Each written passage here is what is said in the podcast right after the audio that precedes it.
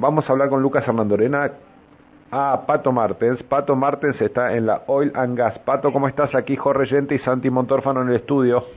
Hola equipo, muy buenas tardes, ¿cómo están? En estos momentos Lucas Hernandorena está entrevistando al ministro Alejandro Monteiro, que parece que ya estamos con Bueno trabajando para que el gobierno nacional defina la, prórroga de las concesiones de, oleoductos que también permitirían grandes inversiones y que también este, y con ello este, tener una autopista para llamarlo de una manera para poder evacuar más petróleo desde nuestra provincia. Alejandro, el gobernador dijo que mañana se van a hacer anuncios importantes que tienen que ver con esto, con lo que va a ser el futuro de Vaca Muerta.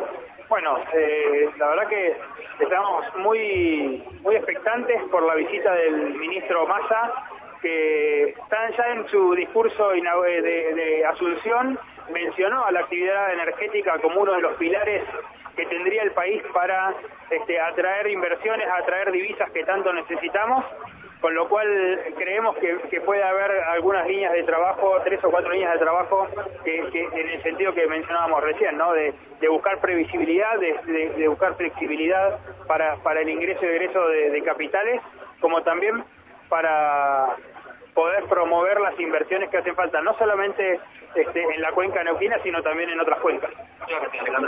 Ahora a disposición.